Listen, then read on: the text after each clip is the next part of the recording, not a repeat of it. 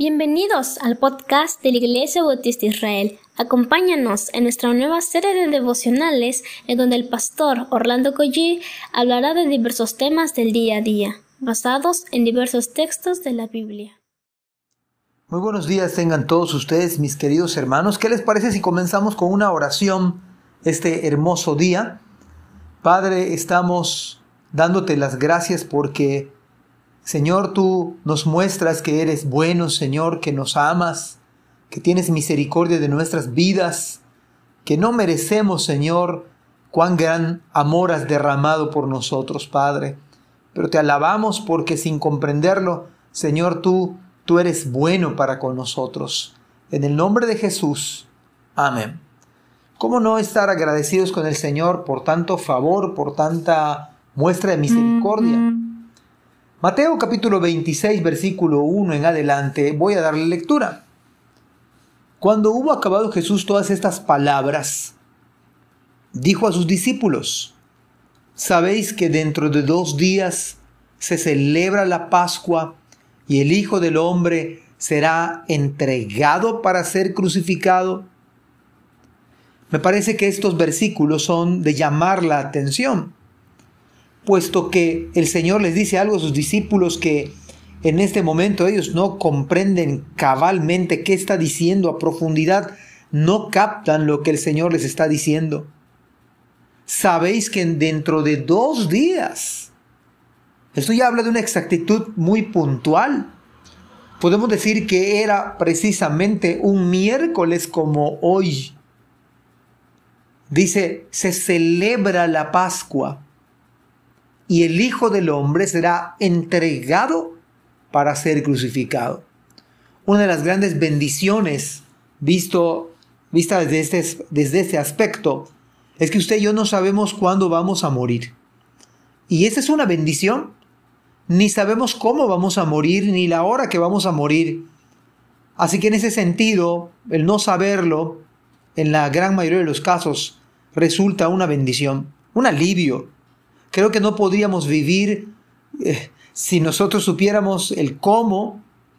Bueno, sé, sé que el Señor podía dar fuerzas, pero no tenemos tal percepción como la tuvo Cristo, porque Él con exactitud dijo, el Hijo del Hombre será entregado para ser crucificado.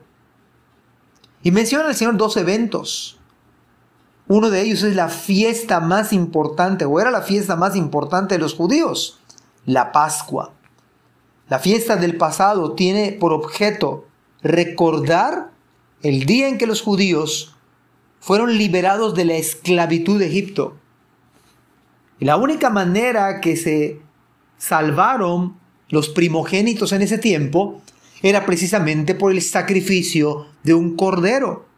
Su sangre debía estar puesta en, las, en los dinteles de las puertas, de tal modo que cuando pasara el ángel del Señor, y viera la sangre de ese sacrificio efectuado, entonces esa casa y ese primogénito no iba a padecer muerte. Y fue bajo este evento que finalmente Faraón dejó ir al pueblo de Israel.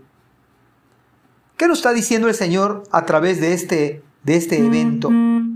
Que la única manera de salir de la esclavitud del pecado es por medio del sacrificio del Cordero. Que la única manera de salir, de ser trasladado del poder de Satanás al poder de Dios es por medio del sacrificio y de la sangre del Cordero. Ninguna plaga en Egipto fue capaz de dar libertad a los judíos, excepto el sacrificio del Cordero, excepto este evento que precisamente apuntaba a Cristo. Dicho de otra manera, ningún esfuerzo humano, por noble que sea, podrá salvarnos de la eterna condenación, excepto el sacrificio de Cristo. Por eso dice el Señor, cual Pascua necesitó un sacrificio, así es necesario que el Hijo del Hombre sea crucificado, como el Cordero sin defecto perfecto. Cristo es sin defecto, sin pecado. Él es nuestra Pascua. Versículo 3 al 5. Entonces los principales sacerdotes, los escribas y los ancianos del pueblo, ¿no le llama la atención a usted estos títulos sacerdotes principales, no solamente sacerdotes, principales, los príncipes, los más importantes sacerdotes, que se suponía que ellos hacían ese sacrificio de animales, los escribas que copiaban las escrituras, los ancianos del pueblo, los hombres en, los cuales se suponía que estaba la sabiduría, se reunieron, vea este drama tan terrible, se reunieron en el patio del sumo sacerdote llamado Caifás. Imagínense ese título, sumo sacerdote. El libro de los Hebreos nos dice que Cristo es nuestro sumo sacerdote para siempre. Dice el versículo 4, y tuvieron consejo para prender con engaño a Jesús. Pero va más allá este versículo porque dice, y matarle. El escritor nos asombra, en primer lugar. Nos asombra porque fueron las autoridades religiosas de su época, los que manejaban la ley, los que se suponían que estaba la sabiduría para gobernar, en vez de caer postrados a los pies de Cristo, en vez de besar sus pies y honrarle al Rey, al Señor, al Mesías, los principales que se suponía que apuntaban a Cristo, que su vida debió mostrar a Cristo, tuvieron consejo para aprender y engañar a Jesús y matar a Jesús. Esto es asombroso porque acá estamos viendo la obra misma del diablo y sus demonios. Nos asombra porque se supone que son las autoridades religiosas que estaban a punto. Esta es como una contradicción y la es. Por un lado iban a celebrar la Pascua, pero por otro lado estaban dando muerte al al justo, al Hijo de Dios. Estaban a punto de cometer el más horrible y perverso homicidio que ha habido en la tierra. Pero son las autoridades. Y en, ese sentido nos asombra, pero también nos alerta. ¿Por qué nos alerta? Porque no se confíe de hacer esta semana una tradición más y su vida o la mía estuviese solamente como una tradición más, como un evento más, y no hubiera cambios y el Evangelio no, no esté cambiando la vida suya y la mía. En ese sentido, debiera alertarnos de no ser simples religiosos esta semana, no solamente hacer un culto y que nuestra vida siga como siempre, no.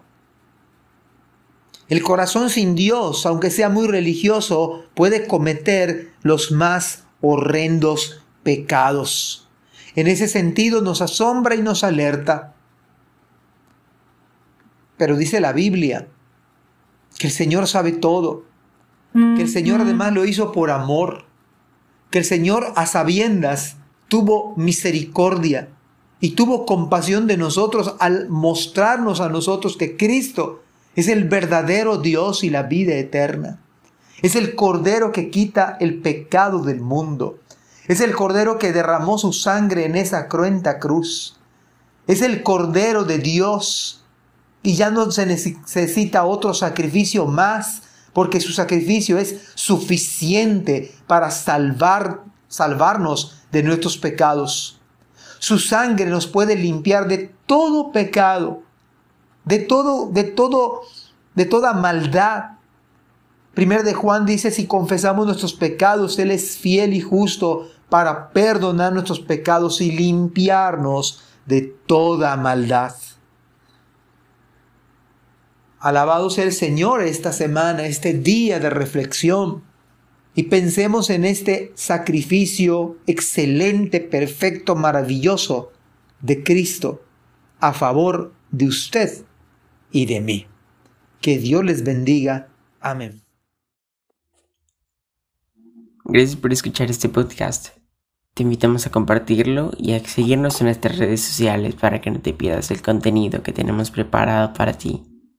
También nos puedes encontrar en nuestra página web www.ibimerida.org y contáctanos al correo ibismerida.gmail.com. Gracias por acompañarnos. Hasta la próxima.